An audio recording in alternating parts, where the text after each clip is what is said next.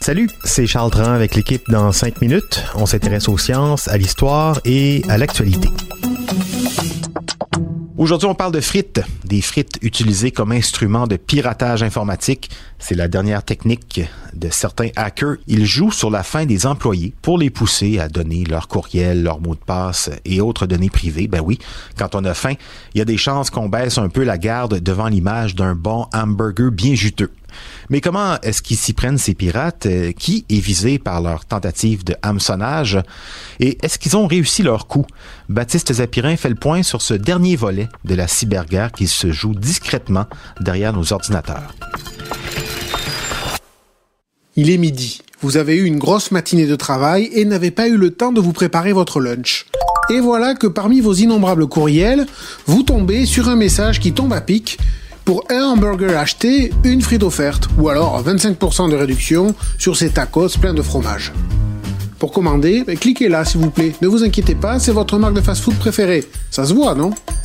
Sauf que ce sont de bons gros pièges. Des employés de gouvernement partout dans le monde, hein, aux États-Unis, au Canada, en Europe, en Russie, en Chine, et même dans l'Organisation mondiale de la santé, partout des employés ont été victimes de ces tentatives de cyberespionnage, car c'est de ça qu'il s'agit.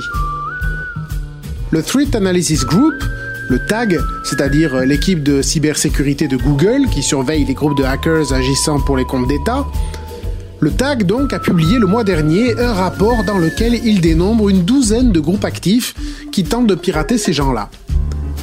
Les cyberpirates, ce sont des petits malins. Ils cherchent toujours à exploiter les crises. Et la pandémie de coronavirus actuelle n'échappe pas à la règle.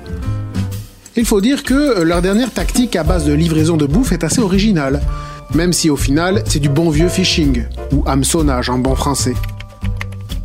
La technique consiste donc à envoyer un appât crédible. Ici, c'est une publicité dans un courriel, une publicité déguisée aux couleurs de marques connues par exemple, ou montrant des images alléchantes de frites ou de sandwichs à l'heure de la bouffe. En sachant qu'à l'ère du confinement, les employés préféreront commander en ligne plutôt que se déplacer eux-mêmes. Quand on clique dessus, on tombe sur une page web où il faut rentrer son courriel et autres informations pour obtenir un coupon de réduction par exemple. Parfois, la page ressemble à s'y méprendre à des sites de livraison connus, histoire d'endormir un peu plus la vigilance de l'employé affamé. Les pirates misent sur le fait que dans la masse de gens piégés, un petit pourcentage tombera dans le panneau. En remplissant les formulaires, les victimes livrent leurs identifiants et leurs mots de passe, et ça tombe dans les mains des cyberpirates. Ça a l'air astucieux, pourquoi utiliser des techniques complexes de piratage quand il suffit d'exploiter la faim à l'heure du lunch et la peur de se déplacer pendant la pandémie hein Pourquoi? Eh bien, parce que euh, ça ne marche pas. En tout cas, ça n'a pas marché a priori là. D'après le rapport du TAG, les différents groupes de pirates ont envoyé jusqu'à 18 millions de messages par jour. Et le TAG estime qu'environ 50 000 comptes sont à haut risque d'être visés. Mais personne n'a mordu à l'hameçon. S'ils y étaient parvenus, les pirates auraient pu ensuite espionner les conversations officielles de ces employés de gouvernement ou de l'OMS.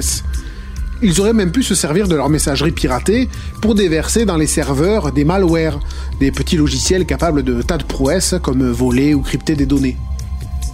Ça n'a pas marché et Google vante pour ça ses logiciels de filtrage, équipés d'une logique d'apprentissage automatique.